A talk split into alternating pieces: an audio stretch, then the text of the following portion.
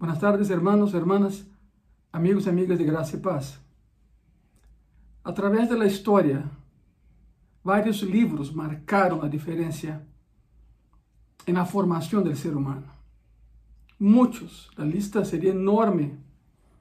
Pero, por exemplo, está a história de duas cidades de, de Dickens, um retrato crudo de la Londres victoriana e de la Paris de Vichy. Também está, por exemplo, uh, Moby Dick, de Nelville. Seria a, a búsqueda de lo inalcançável. Uh, Comillos Blancos, de Jack London.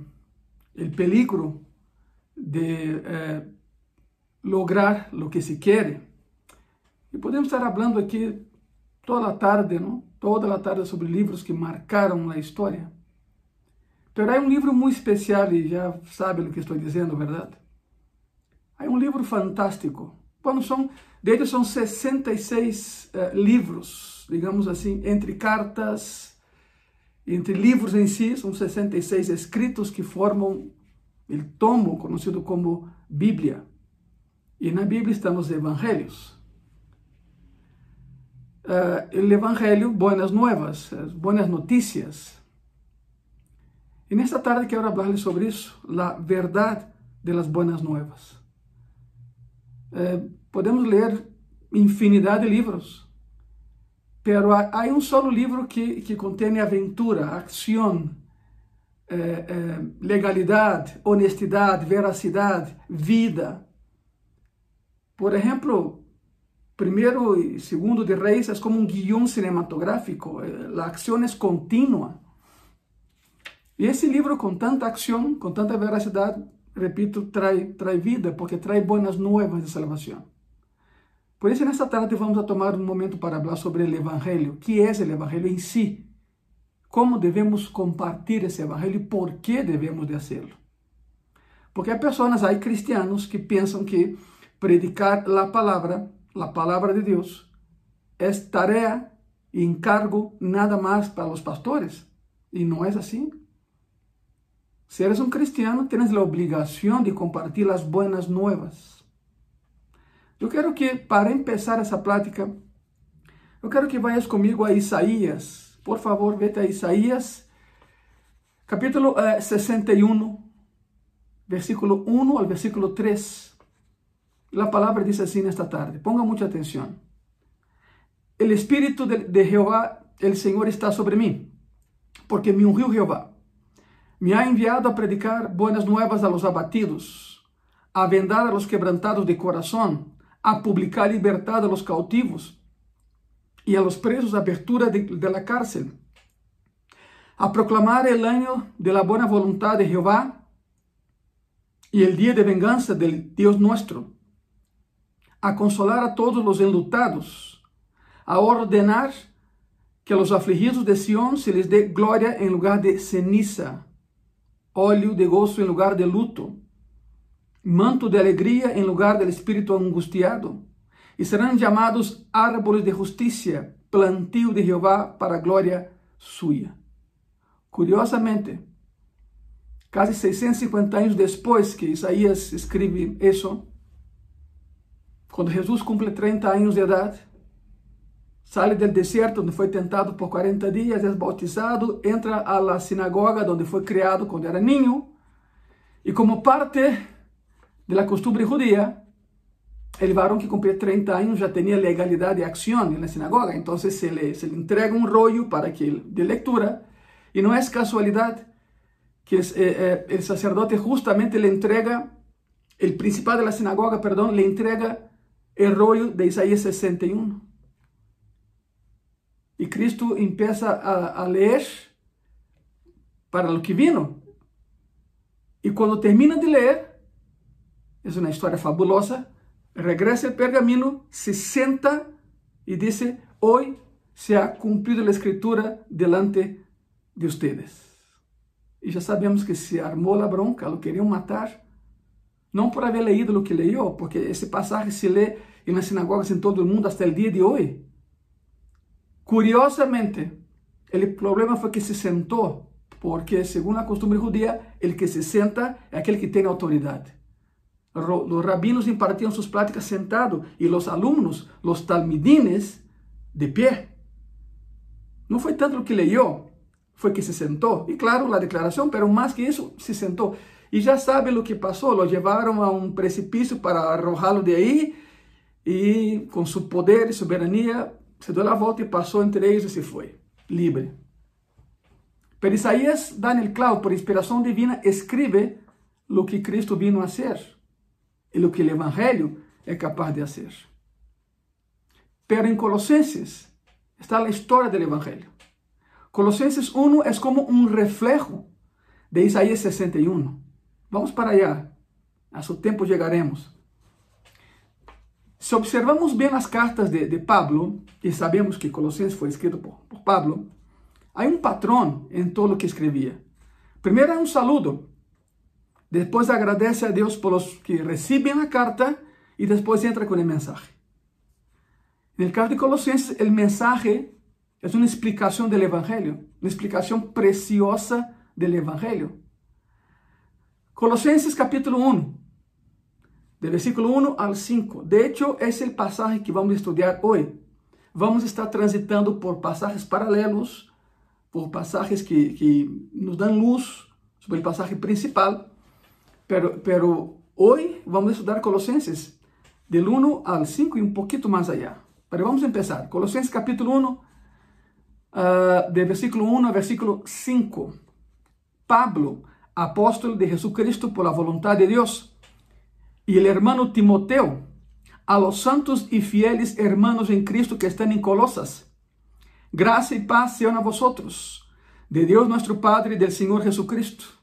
Siempre orando por vosotros, damos gracias a Dios, Padre de nuestro Señor Jesucristo, habiendo oído de vuestra fe en Cristo Jesús y del amor que tenéis a todos los santos, a causa de la esperanza que os está guardada en los cielos, de la cual ya habéis oído por la palabra verdadera del Evangelio essa, essa última frase poderia ser traduzida literalmente como el mensaje de la verdad, el cual es el Evangelio. ¿Qué es el Evangelio? Es el mensaje de la verdad. ¿Quién es la verdad? Cristo es la verdad.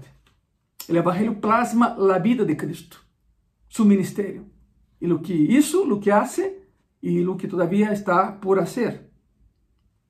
Todo el tiempo y en cualquier situación, el Evangelio siempre estará asociado a la verdad. Y cuando hablamos, hermano, hermana, amiga, amiga, cuando, hablamos de, de, la verdad del Evangelio, ¿de qué estamos hablando? ¿Cuál es la palabra ahí? La palabra Evangelio, esa pequeña palabra, la palabra Evangelio, como aparece el versículo 5 del capítulo 1 de Colosenses, es la palabra Evangelión. Y es un término técnico para buenas noticias. Por eso, buenas nuevas de salvación. El Evangelio son buenas nuevas de salvación. Originalmente, evangelion era um término militar e era usado em relação a uma, a uma batalha. Miren, alguns registros não bíblicos do passado, alguns registros não bíblicos do passado, nos mostram ocasiões em que uma cidade peleava contra outra, outra cidade. Se dava muito em Grécia em particular, porque Grécia não era um país, eram cidades-estado. Era como se cada cidade fosse uma nação e cada cidade peleava, peleava, uma, peleava uma com a outra.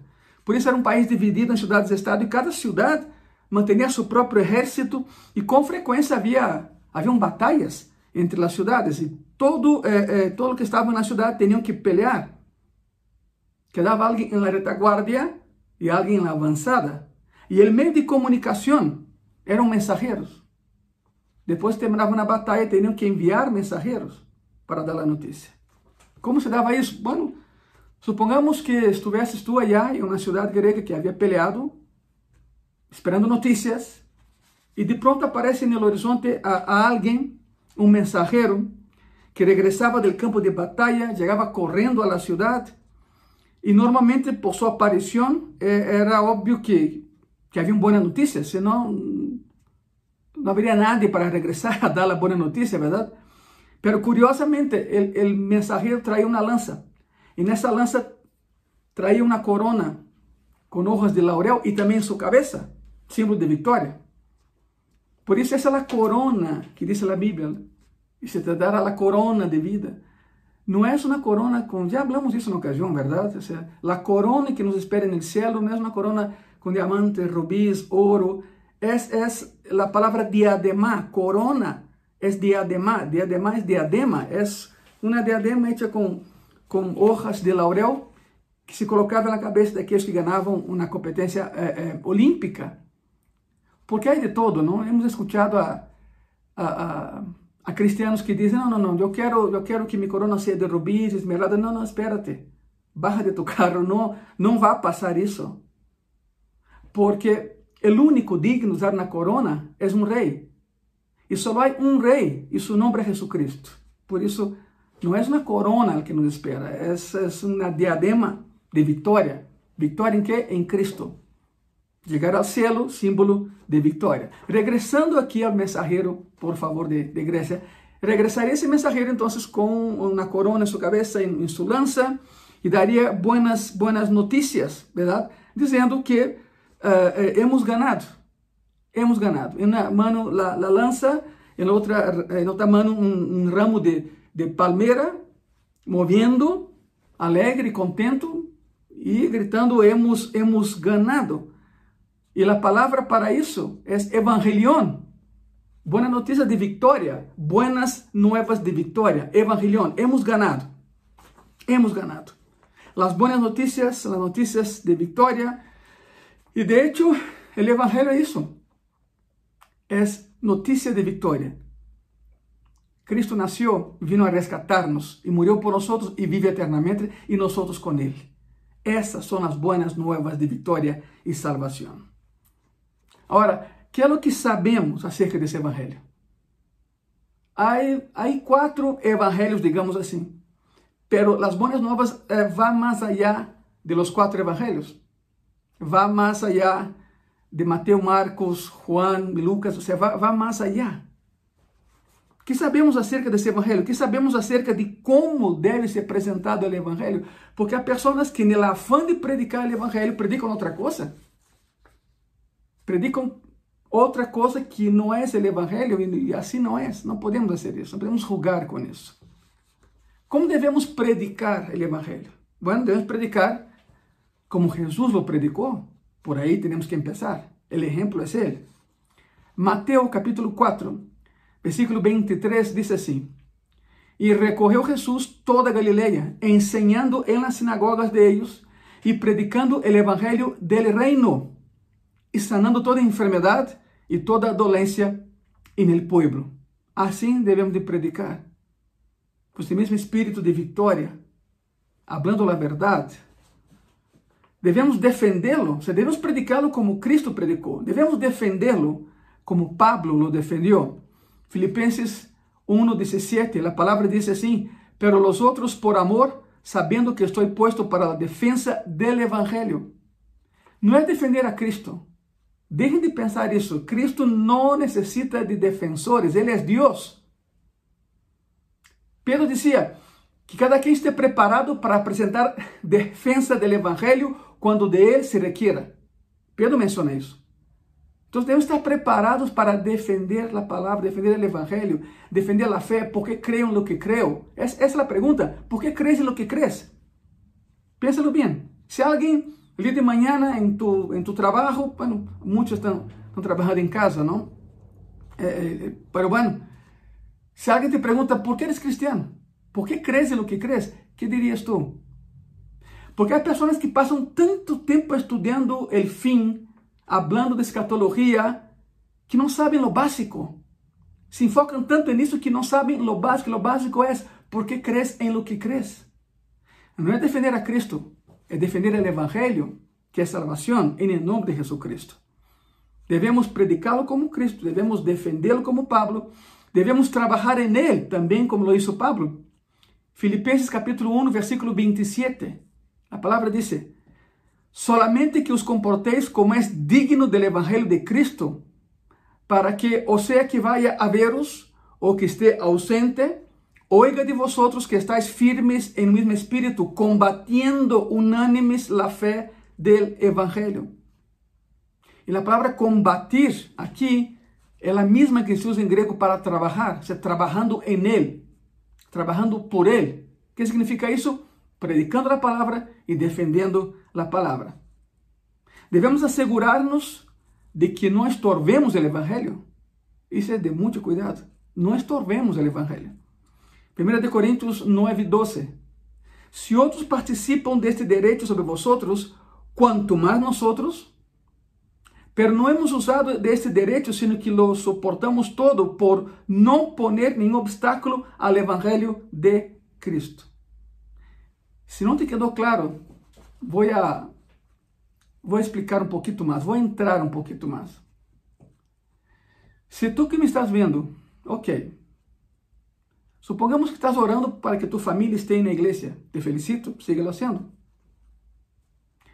Pero não é Satanás que impide as pessoas que chegam às igrejas, somos nós. ¿Sabias isso? Somos nós que cerramos as portas de los templos e impedimos que mais e mais pessoas cheguem a ele. Aí pastor, pero por que, por que me disse isso que feu? Essa é a realidade. Como crees que tu família um dia estará na igreja se tu sigues tomando? Como crees que tus amigos um dia estarão na igreja se te juntas com eles e abram puras malas palavras? Como crees que tus companheiros de escola estarão contigo em tu igreja se com eles ves pornografia? ¿Te das conta disso? Estamos estorvando o evangelho. Porque essas pessoas vão dizer, assim é ser cristiano? Não, melhor não, assim estou bem. Isso é ser cristiano? Não, melhor estou. Assim, assim me quedo. Isso é sério. Sério. Somos nós os que estorbamos a que as pessoas cheguem à igreja, entrem à igreja, por nossas ações, por nosso péssimo comportamento, péssimo testemunho. Por isso, o Evangelho se predica, se defende, se trabalha nele e não podemos nem devemos estorvar o Evangelho. Como se estorva o Evangelho? Pecando predicando una cosa y actuando de otra manera, siendo hipócritas. Esa es la palabra, hipócrita. La palabra hipocresía viene de Hipócrates, no el, el, filósofo griego, no. Las máscaras que se usaban en el teatro griego, Hipócrates, eran máscaras porque eh, no se permitía que las mujeres participaran eh, eh, del teatro griego. Podían asistir, pero no escenificar, no estar trabajando ahí abajo, ¿verdad? Então, se havia um rol feminino, um homem se vestia de mulher e colocava ante, ante ele uma, uma máscara de mulher. Essa máscara se chama Hipócrates. Se tinham que personificar um anciano, uma máscara de anciano. Então, a hipocrisia é usar máscaras. A hipocrisia é falar de uma maneira para actuar de outra. Por lo tanto, como estorbamos o evangelho? Predicando algo que não vivimos. Ponto. E nunca devemos avergonzar-nos do Evangelho. Nunca devemos avergonzar-nos de ser cristiano. Romanos 1,16, a palavra diz assim: Porque não me avergüenzo del Evangelho, porque é poder de Deus para salvação a todo aquele que crê, al judío primeiramente e também al grego. Não te avergüences nunca de ser cristiano. Os demais são os que têm que avergonzar-se por não ser cristianos. Pero en esencia, después de todo eso, en esencia, ¿qué son las buenas nuevas? ¿Sobre qué debemos predicar? Acuérdate que eh, título de esa plática, de sermón de hoy, es la verdad de las buenas nuevas. Por lo tanto, la pregunta aquí es, ¿qué son las buenas nuevas? En esencia, de verdad, ¿qué son las buenas nuevas? ¿De qué se trata? ¿Sobre qué debemos predicar? Y, y comento eso porque muchos hoy en día não predicam o Evangelho, sino que proclamam que buenos são para predicar, que ungidos são para sanar, que inteligentes são para ensinar e que tão puros são para repreender a los demás. Se hicieron super cristianos, super cristianas. É incrível. Há pessoas que uh, um, adoram mais ao homem que predica que ao Deus que lo puso no ministério. Isso não é o pior. O pior é que são pessoas que predicam e aceitam essa adoração. Não, não, não é assim. Eu tenho sérias dúvidas que Se Pablo, se Pablo regressara, claro que hipotéticamente nunca lo va a hacer, no. Supongamos que Pablo regresara a la tierra, ¿tú crees que predicaría en esas iglesias? ¿Tú crees? Yo estoy seguro que en muy pocas iglesias lo recibirían debido a sus estándares de humanismo, pero nada de Biblia. Pablo sería barrado y vetado en muchas de nuestras iglesias, desgraciadamente. Ese no es el evangelio que Cristo predicó, un evangelio de humildad, y lo vamos a ver. Un poquito adelante lo, vamos, lo vamos a estudiar, lo vamos a ver. La esencia del evangelio es esta. En sí, la esencia del evangelio es esta. Primera de Corintios, capítulo 15, versículo 1 al 4. Además os declaro, hermanos, el evangelio que os he predicado, el cual también recibisteis, en el cual también perseveráis, por el cual, asimismo, si retenéis la palabra que os he predicado, sois salvos, si no creísteis en vano. Porque primeramente os he enseñado lo que asimismo recibí, que Cristo murió por nuestros pecados, conforme a las Escrituras, e que foi sepultado e que ressuscitou terceiro dia, conforme a las Escrituras. Increíble o poder de síntese que tem Pablo. Esse é o Evangelho. Essa é uma descrição de sua natureza, de sua essência, de sua qualidade. Qual é seu contenido? Ok. 1 de Coríntios 15, versículo 1 e versículo 2. Además os declaro, hermanos, el evangelio que os he predicado, el cual também recibistes, va de novo, não? En el cual também perseveráis, por el cual asimismo si retenéis la palabra que os he predicado, sois salvos, e se não creístes en vano. Es el contenido, la palabra, el evangelio que salva. Pero ¿qué es? En sí, ¿qué es el evangelio? 1 de Coríntios 15, versículo 3 e 4. Porque primeiramente os he enseñado lo que asimismo recebi que Cristo morreu por nossos pecados, conforme as Escrituras, e que foi sepultado, e que ressuscitou ao terceiro dia, conforme a las Escrituras. Essas são as boas novas, são as boas notícias de que Cristo morreu por nossos pecados e que ressuscitou para que pudéssemos viver eternamente.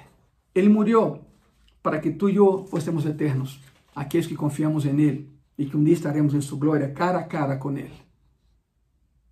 Quando quando escrevia, Pablo seguia um patrão, já lo vimos, no início, verdade? Um saludo, empezando, empezava com um saludo, e depois oferecia gratitude, graças a, Deus por vosotros, e essa, essa é a história de como Pablo escrevia. A única carta onde ele viola esse princípio é Gálatas. É a única que não está dentro da regra que ele mesmo instituiu.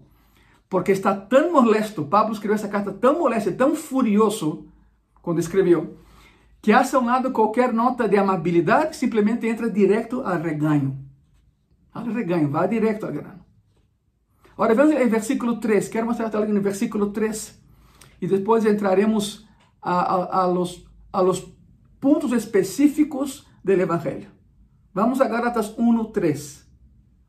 Graça e paz sejam a vosotros, de Deus el Padre e de nosso Senhor Jesucristo. De hecho, quando hace 10 años fundamos Gracia y Paz.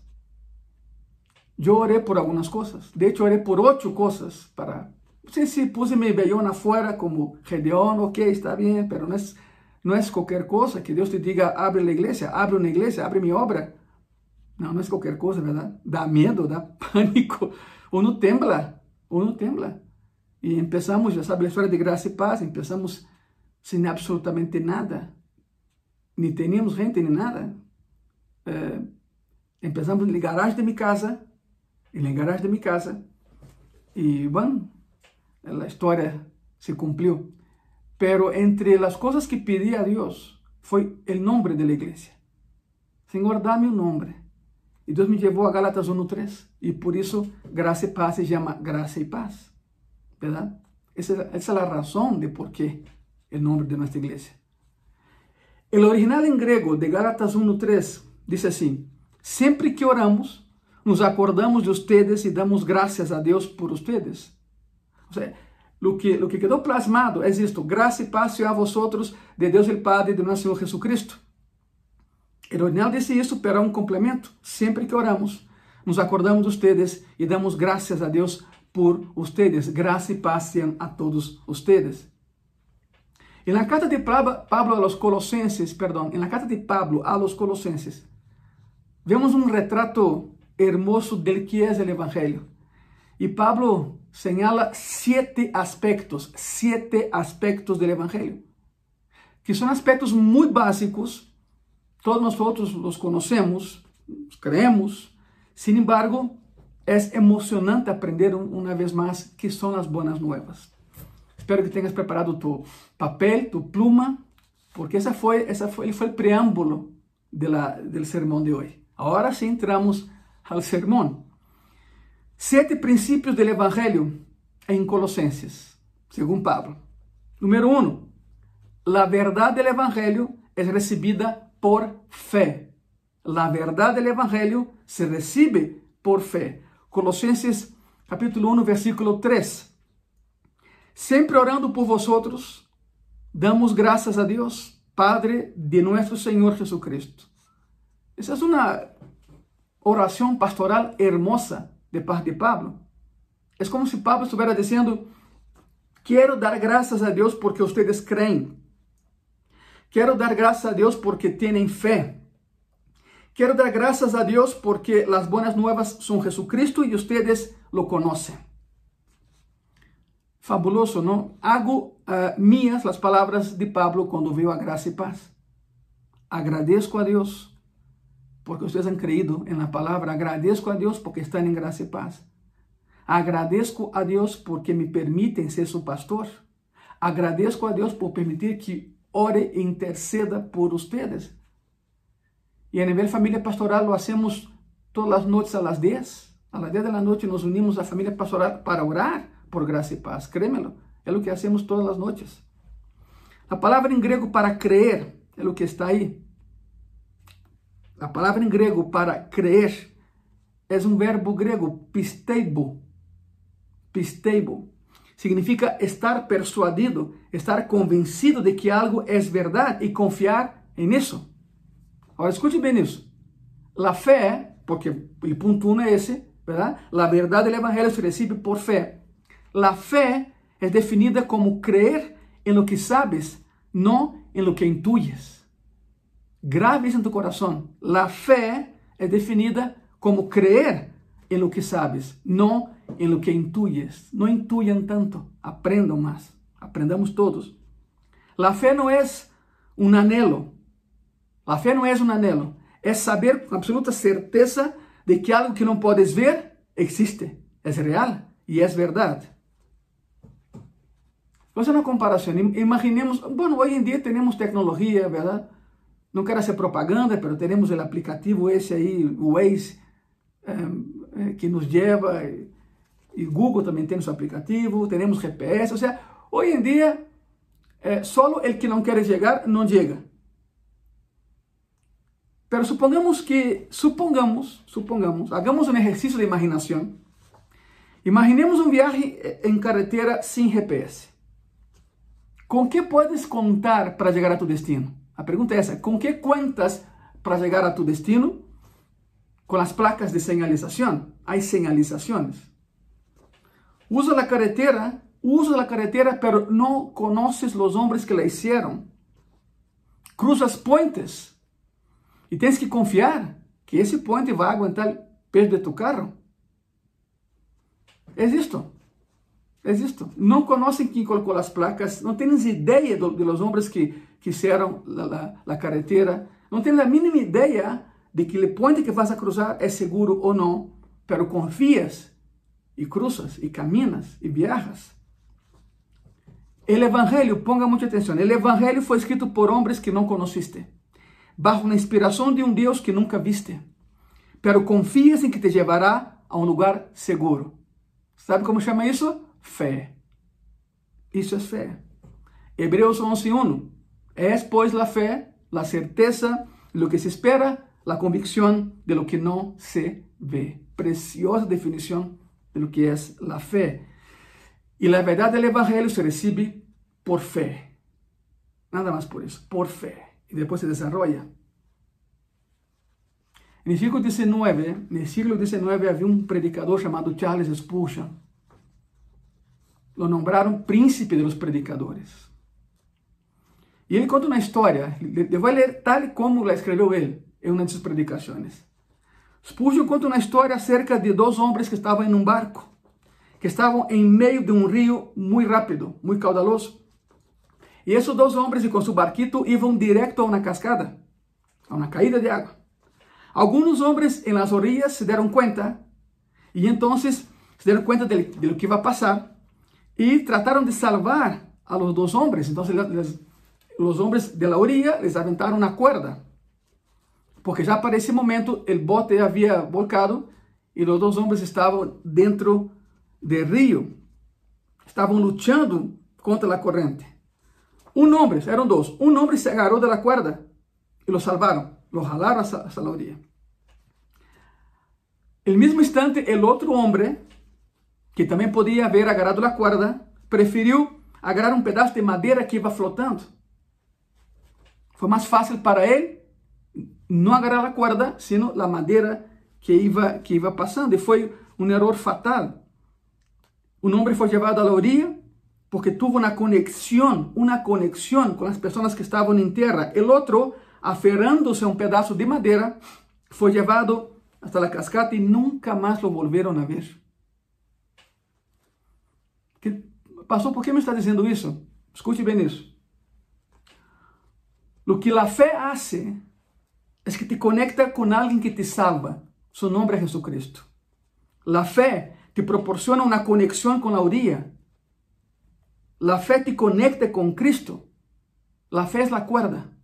Alguien predica y te lanza una cuerda. La conexión. Por la fe tú la agarras. Y la predicación y el evangelio te lleva a Cristo que te salva. Intentar salvar-se por obras, intentar salvar-se sem Cristo, é como agarrar-se de um pedaço de madeira, te vai arrastrar e te vai levar. O Evangelho se recebe por fé. A verdade do Evangelho se recebe por fé. Número dois, a verdade do Evangelho resulta em amor. Todo termina em amor. Colossenses capítulo 1, versículo 4. Não me saiam de Colossenses 1, por favor. Deixa aí sua Bíblia, ok? Aberta. Colossenses capítulo 1, versículo 4. Havendo oído de vuestra fé em Cristo Jesus e del amor que tenéis a todos os santos. Pablo disse, o resultado de isso ha sido o amor que tem hacia los demás. Primeiro a fé, e a fé genera amor. La fé resulta em amor, porque ha escuchado o evangelho de amor. Gálatas, Gálatas 5, Versículo 6 dice así en la palabra, porque en Cristo Jesús ni la circuncisión vale algo, ni la incircuncisión, sino la fe que obra por el amor. Por lo tanto, la verdad del Evangelio genera amor, resulta amor. La fe no te lleva al aislamiento, hermano y hermana. Hay personas que se creen con tanta fe que se aíslan de los demás. Eso no es el Evangelio. O Evangelho agrupa, o Evangelho junta, o Evangelho não separa nem divide. Por lo tanto, a fé não te leva a isolamento, a fé não te hace creer que eres superior a los demás, ou melhor que los demás, ou mais espiritual que los demás. ¿Sabe por quê? Porque a fé, a través Evangelho, vai conectada com a humildade. Com a humildade. O passagem diz: a fé que obra por el amor. Uma fé verdadeira nos leva a ser más amorosos, no más rencorosos. Entonces hay dos lados cruciales en la vida cristiana. Uno es la fe y el otro es el amor. Lados de la misma moneda. Uno es doctrina sana y el otro es amor vivencial. ¿Quieres amar? Pues ama, decide amar. El amor es una decisión que te lleva a una acción. Somos salvos por la fé e somos salvos para amar. A verdade do Evangelho não só é recebida por fé, não só resulta em amor, sino que, número 3, a verdade do Evangelho descansa em la esperança. Colossenses capítulo 1, versículo 5. A causa de la que os está guardada en los cielos, de la cual já habéis oído por la palabra verdadeira del Evangelio. E dou graças a Deus não só por tu fé, sino que dou graças a Deus por el amor que resulta en la fé e dou graças a Deus por a esperança que temos, tu e eu, através da fé. Agora, que é a esperança? Vamos entrando cada vez mais, verdade? Que é a esperança? 1 de Pedro 1,4 Para uma herência incorruptível, incontaminada e imarcessível, reservada em los cielos para vosotros. Pastor, de que me está dizendo? Muito sencillo. Temos uma herência apartada no cielo. Isso é fantástico. Há algo que nos espera no cielo.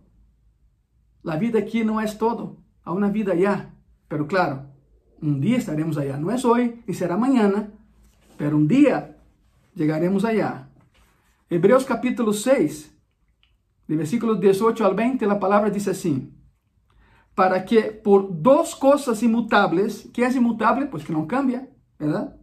que não cambia, para que por duas coisas imutáveis em las quais é impossível que Deus mienta, tengamos um fortíssimo consuelo los que hemos acudido para asirnos de la esperanza puesta delante de nosotros, la cual tenemos como segura y firme ancla del alma y que penetra hasta dentro del velo. Miren qué imagen fabulosa. Donde Jesús entró por nosotros como precursor hecho sumo sacerdote para sempre, segundo el orden de Melquisedec. ¿Se acuerdan de, del templo de Jerusalén, del tabernáculo de reunión, eh, eh, el santo lugar, el velo, el santísimo lugar detrás del velo, en el santísimo lugar la presencia de Dios, el arca de la alianza? É o que é o que o autor de Hebreus menciona aqui. Não sabemos quem escreveu Hebreus, temos pistas, pero não sabemos a ciência certa quem lo escreveu, pero por supuesto era um judío escrevendo o evangelho a judíos. Por isso, diz que Cristo é o precursor, o sumo sacerdote que entrava em santíssimo lugar, segundo a ordem de Melquisedeque. Aqui hablam de duas coisas imutáveis. A pergunta é: quais são estas? Quais são as duas coisas imutáveis? A promessa de Deus e o juramento de Deus. Jehová dijo a Moisés, los meteré en la tierra que yo juré a tus padres que metería. Y Cristo no miente. Cristo cuando promete, cumple. Lo que el autor de Hebreos está diciendo es que el cristiano tiene una cadena larga, larga, larga, larga, larga, que termina en un ancla. ¿Sabe para qué sirve el ancla? Para estabilizar el barco. El ancla estabiliza el barco. Nuestra ancla ha sido arrojada dentro del santísimo lugar. Y esa ancla está, perdón por la palabra, amarrada y anclada el trono de gracia de Dios. Y por eso los cristianos llevamos una vida de estabilidad emocional, espiritual y física. Porque estamos anclados. Aunque venga la tempestad, aunque nos mueva de un lado a otro, no vamos a zozobrar, no vamos a volcar, no nos vamos a hundir porque estamos amarrados a uma cadena que termina na ancla e segundo o autor de Hebreus, essa ancla está arrojada, está lançada dentro do santíssimo lugar. Está amarrada ao trono de graça de nosso Senhor Jesucristo e nada nos poderá separar de Ele. Amém, verdade? Amém significa estou de acordo? Assim seja. Temos uma ancla, termina, temos uma cadena, perdão, que termina uma ancla e essa ancla está arrojada dentro el lugar santísimo y está atada al trono de gracia de Dios. Esta es nuestra esperanza, estabilidad en medio de la tormenta. Algo que como cristianos debemos aprender, escute bem isso, é a não sacrificar o futuro en el altar de lo inmediato. O mundo com seus valores corruptos te diz: compre agora, paga depois. El cristiano dice, pago ahora y disfruto después. Llegaremos al cielo, sim, pero pasaremos por muitas vicissitudes. Por isso, sufra ahora e depois descansaré. Pero el mundo te dice, não importa, não importa, disfruta ahora e paga depois. É o que o mundo intenta vendernos. Esperança. Hablamos de esperanza, porque el punto número tres del Evangelio es la verdad del Evangelio descansa en qué? En la esperanza.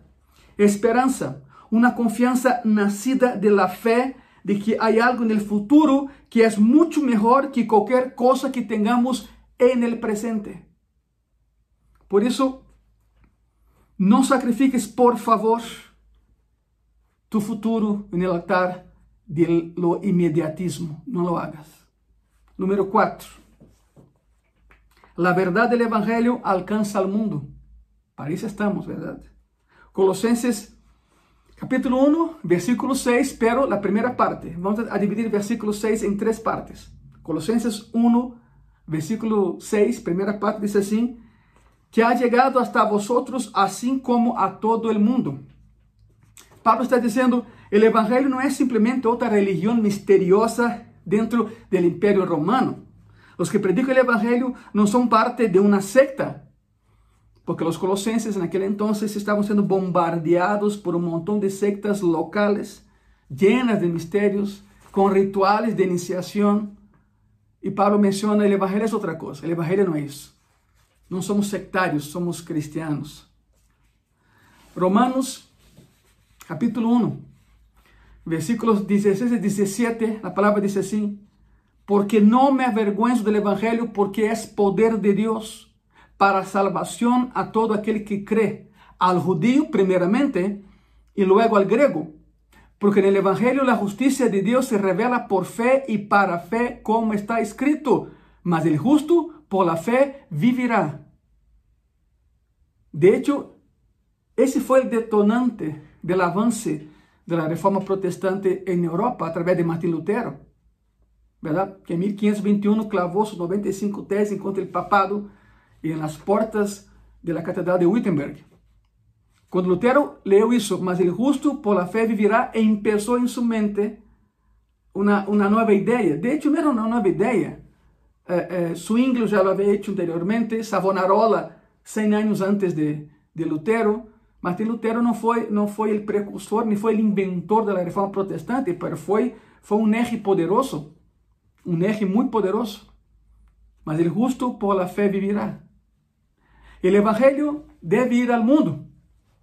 O evangelho não pode ser guardado em cajas e almacenado em nos sótanos de nossos templos. Não é lugar para o evangelho. A igreja, hermano, hermana, amigo, amiga, a igreja não é um clube social, onde donde vamos para conectarnos con otras personas. Vamos a la iglesia para conectarnos con Dios. Y el resultado es que también nos conectamos con personas que profesan la misma fe que tenemos. Esa es la verdad. Sí, el Evangelio es recibido por fe, resulta en amor, descansa en la esperanza y alcanza al mundo. É um mensagem que podemos dar a qualquer eh, persona em qualquer cultura, porque a igreja está constituída por pessoas de todo o mundo. De todo o mundo. Número 5. Característica número 5 é del, del Evangelio de las Buenas Nuevas, la verdad de las Buenas Nuevas. Número 5. La verdad del Evangelio produce? Fruto. La verdad del Evangelio produce fruto. Colosenses capítulo 1, Versículo 6, una vez más, pela segunda parte. Dice así, y lleva fruto y crece también en vosotros. La palabra de Dios es viva, eficaz y productiva. Da fruto. El Evangelio es como una energía interna que se esparce como una semilla de mostaza que se convierte en un árbol y está viva. Y cuando cae en el corazón, no solo opera en el interior, não só dá fruto no interior, sino que se esparce no exterior. Há uma convicção interna e por isso e por isso que a palavra diz que eh, de la abundância del coração habla la boca. Lo que traes aí em tu coração é o que vai sair por tu boca. ¿Quieres conhecer a alguém? Muito sencillo, déjalo hablar. Déjalo hablar e lo conocerás. Porque de la abundância del coração habla que la boca empieza el interior, el Evangelio produce un cambio interno que se esparce en el exterior. La primera idea de dar fruto tiene un concepto interno. La segunda es algo que se esparce. El Evangelio llega a alguien y crece.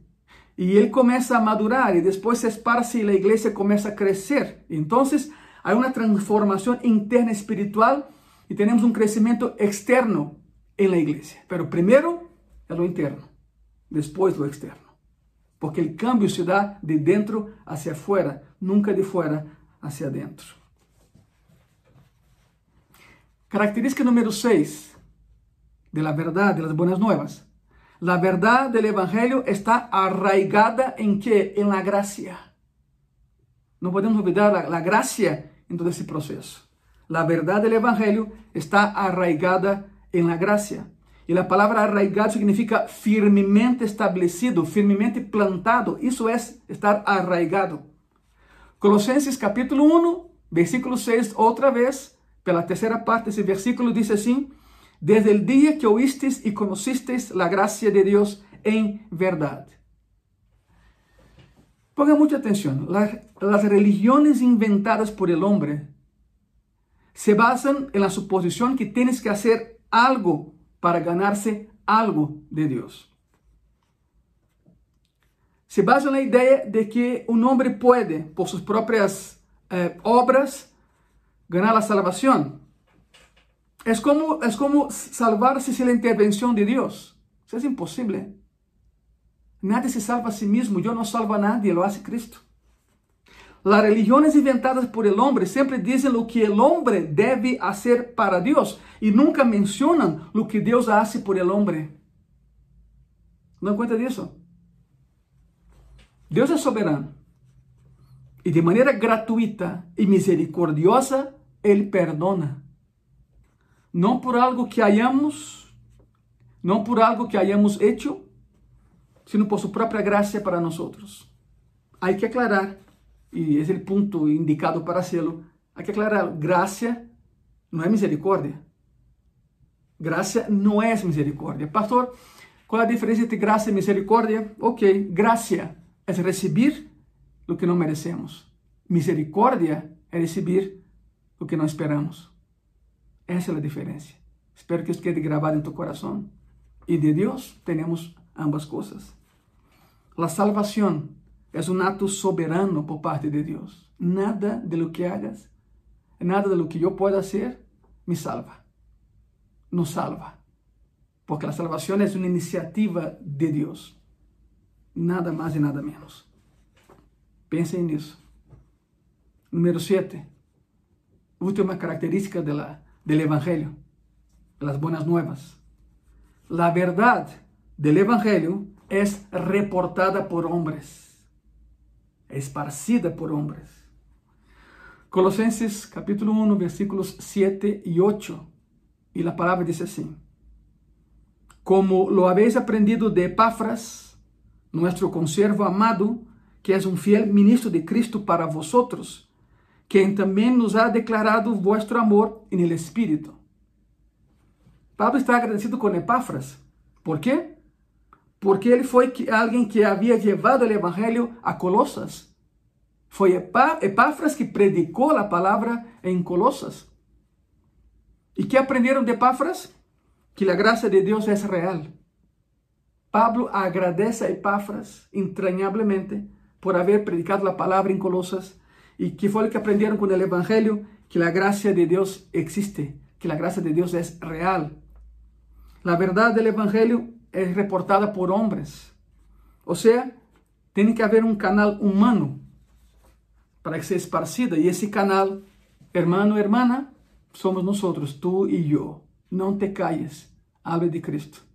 Somos el canal de la bendición de Dios a los demás. Romanos capítulo 10, de versículo 3 al 15, la palabra dice así, porque todo aquel que invocar el nombre de Jehová perdão, porque todo aquele que invocar o nome do Senhor será salvo. Como, pois, invocarão? Miren a, a lógica, essa sequência é fantástica. Como, pois, invocarão aquele em qual não han creído? E como crerão em aquele de quem não han oído? E como oirão sem haver quem les predique? E como predicarão se não forem enviados? Como está escrito, quão hermosos são os pés de los que anunciam a paz de los que anuncian qué? Buenas nuevas. ¿De qué? De salvación. Ese evangelio glorioso y todo lo que Dios ha hecho se reduce a la dependencia de los hombres para que el mensaje llegue a corazones. El detalle es este, dice la palabra que los ángeles quisieran tener el privilegio que tú y yo tenemos. ¿Cuál privilegio? Predicar las buenas nuevas de salvación. Dice la palabra, a ellos fue negada y a nosotros fue dada la incumbencia de esparcir las buenas nuevas de salvación. ¿Tú crees que tu familia, tus amigos, tus compañeros de trabajo un día se salvarán si tú no hablas, si tú no predicas? ¿Crees que vendrá otro? Puede ser. Pero el privilegio Dios te lo ha dado a ti, no a otra persona. Por lo tanto, para que el mensaje llegue a corazones, Dios usa al hombre, Dios usa al ser humano, lleno de Él. Y si no lo vas a hacer, si tú decides no hacerlo, Dios va a encontrar a alguien que lo haga. Pero el trabajo es tuyo y mío. Pero predicar la palabra de Dios y ver el efecto transformador en las vidas de las personas es algo, créemelo, es algo que no tiene precio. Es hermoso ver a una persona que conociste en conversa, pagana, pecadora, borracha, fornicaria, drogadicta o lo que sea. Es hermoso ver que esa persona un día te hinques en tu iglesia a tu lado y llora por la emoción de sentir a Dios por primera vez en su vida. Hacer una pregunta y, y quiero, ahora perdóname, pero sí tengo que colocarte contra la pared. ¿Hay alguien en el cielo por ti? Es la pregunta de ese domingo. ¿Hay alguien en el cielo dando gracias a Dios por tu vida? Ponte a pensar. ¿Cuántas personas evangelizaste en ese año? Sí, con toda la pandemia, eso no es excusa. ¿Cuántas personas has evangelizado en ese año? Y regresa a la pregunta inicial, ¿hay alguien en el cielo por ti? Si la respuesta es no o no sé, estás mal. Abre tu boca y predica la palabra.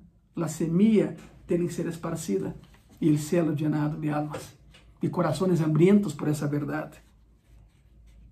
Predicar la palabra no es, no es una carga, es un gozo. ¿Quieres gozarte? Predícala y serás feliz. El mundo vive en una tiniebla espiritual. Hablamos, predicamos, intercedemos, oramos, ayunamos, pero me queda claro de que el hombre cree en lo que decide creer. Pero nadie se compromete con lo que no entiende. Por eso en Gracia y Paz predicamos así, casi que palabra por palabra, expositivamente hablando, ¿verdad? Para que no quede ninguna duda. Porque en gracia y paz estamos conscientes de que la palabra, el evangelio, tiene que ser predicado, explicado y aplicado. Por eso hacemos de esa manera. Y quiero terminar hablando de esa, de esa ceguera que vivimos hoy en el mundo. Una ceguera que se rehúsa a ver la luz. Voy a terminar con una, una fábula de la mitología greco-romana. Uno de los mitos más interesantes, uno de los mitos que más nos llama la atención, se relaciona a Orión. Orión, hablando de mitología, Orión, la mitología greco-romana era hijo de, de, Júpiter. Por eso hay una constelación llamada Orión, el cinturón de Orión, que es visible. Algunos dicen prosaicamente las tres Marías. Esas son, ese cinturón de Orión, exactamente. El cinturón de Orión. Ahora, déjame comentarte la fábula. Quiero terminar con esa historia para que quede claro el concepto que estamos aprendiendo hoy. Orión era un cazador famoso y poderoso. Orión era un gigante. Hasta los dioses le temían. Se enamoró de Mérope, hija del de rey Keos. Entonces Orión buscó a Keos y dijo, oye, quiero casarme con tu hija. Quiero casarme con tu hija. E Keos, el rei Keos lhe deu voltas e voltas checando se não havia alguém melhor que, que Orión para ser su, su yerno, verdade? E mientras Keos pensava, Orión decide fazer algo. Orión pensou, tenho que fazer algo para mostrar de, que sou capaz. Que foi o que hizo? Orión buscou uma isla toda una isla, le quitó todos los, los animales de esa isla y se los llevó y se los regaló a su novia. Pues fue un desastre, ¿no? ¿Te, no, te imaginas llegar con, con animales salvajes delante del de rey? Pues Orión agarró todos los animales de esa isla y, y, se los, y los regaló a, a, a, su novia, a su novia. Pero aún así, el rey Keos no estaba para nada impresionado. Y entonces, muy preocupado y molesto por la indiferencia del rey Keos, Orión actuar y raptó a novia. Entonces, el padre de la novia, Keos, se enojó, se enfureció. Una noche, una noche invita a Orión para una fiesta en su palacio y Orión se, Orión se emborracha. Esa es la historia. Orión se, se emborracha y el rey Keos, ahora viene la parte fea, ¿verdad? El rey, el rey le saca los ojos de, de Orión y lo arroja ciego al mar para que muriera. Bueno, según la leyenda, porque eso es una fábula, claro, nunca existió, pero quiero que entienda el final para que entienda lo que estoy hablando. Según, según la leyenda, un oráculo se acercó a, a Orión, Orión se estaba ahogando, y el oráculo le dijo, si te colocas bajo los rayos del sol en la mañana y dejas que te queme en los ojos, recuperarás tu vista. Entonces Orión, como pudo, alcanzó una, una pequeña roca, se puso ahí y con la cara hacia la luz todas las mañanas hasta que un día recuperó, recuperó la vista. Pero desgraciadamente poco después Diana la cazadora lo mató. Esa es la, historia. De nada sirvió, pero eh, Diana la cazadora lo mató. Y para honrarlo, lo colocaron entre las constelaciones. Y por eso tenemos hoy una constelación llamada Orión, el cinturón de Orión, o las Tres Marías, como algunos la conocen. El doctor Bedhoff, un eh, filósofo alemán, un cristiano, eh, eh, culturalmente Birchhoff estava muito avançado. E Birchhoff escreveu algo em resposta a esta história, em resposta a esta história de Orión. E vou a ler, vou tomar tempo para ler ipsiliteres o que escreveu o Dr. Birchhoff, que também era teólogo, dicho de passo. Ó oh, hermano mío, aquellos de nosotros que hemos sido llamados de las tinieblas a su luz admirable, sabemos lo que es tener la visión de Dios cegada por el Deus desse mundo. Tener ojos que não veem. Sentar-nos em oscuridade absoluta com todas as verdades gloriosas e realidades divinas perdidas. Pero há um que está lleno de luz, de compaixão e de amor, e tu puedes, si quieres, voltear tu rostro cego hacia el cielo e el Hijo de Deus se levantará com sanidade em suas alas e liberará as cadenas de Orión e sua luz brilhará em ti e converterá a sombra de morte de tu vida em um raio de brilho de esperança e vida eterna. Su nome é Jesucristo. Este é o Evangelho, luz em tinieblas. Quero orar por ti nesta tarde. Cierra tus ojos, por favor. Oremos todos. Amado Senhor e Salvador, te damos as graças porque eres luz em meio das tinieblas que estão a nosso alrededor. Teremos esperança, Senhor, de dias melhores. Sabemos, Senhor, que a nível igreja local, a nível graça e paz, muito pronto abriremos os portões outra vez de seu templo, Senhor, e recebiremos a pessoas outra vez. E pouco a pouco se vai normalizando o que hoje não temos nada normal, Padre. Sin embargo, a palavra sigue sendo predicada. E nos jueves e na noite e domingo a la una de la tarde, Senhor, porque a palavra tem que ser predicada. Por lo tanto, Padre, graças por aqueles que nos estão vendo.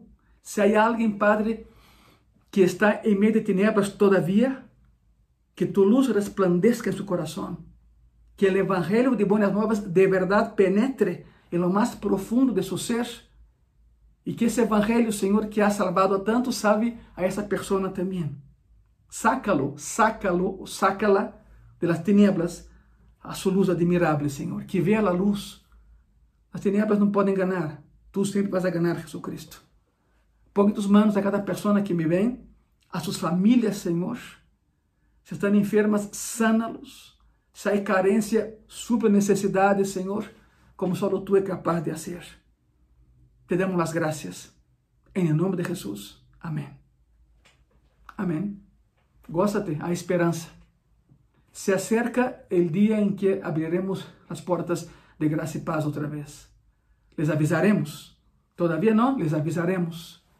Todo lugar está preparado para recebê-los nesse nessa grande celebração de ação de graças que terá lugar em Graça e Paz muito, muito pronto. Por lo, por lo pronto, pues jueves en la noche a las 7, domingo a la 1 de la tarde, gracias por, por vernos. Eh, eh, eh, esparce esse mensaje, copia el link de los sermones y envía a sus familiares, amigos. Tú que sabes si esa persona está esperando esa palabra, ¿verdad? Tú no sabes. Quizás tú digas, es que yo no sé predicar. Pues entonces ayuda a que la palabra llegue. ¿Cómo? Copia el link de esa predicación y envía a, a, a quienes conozcas, a todos los que están en tu lista de contactos, para que esa persona reciba la palabra de Dios. Solo la palabra de Dios salva, no la palabra del hombre. Quiero agradecer mis hermanos, hermanas, amigos y amigas que están aportando para, para la renta de Gracia y Paz, porque el lugar no es nuestro, ya lo saben. Muchas gracias. Síganlo haciendo, por favor. Agradecemos profundamente lo que están haciendo, las oraciones y las aportaciones. Muchas gracias. Sigan haciendo, por favor. Y nos vemos el próximo jueves. Que Dios te bendiga.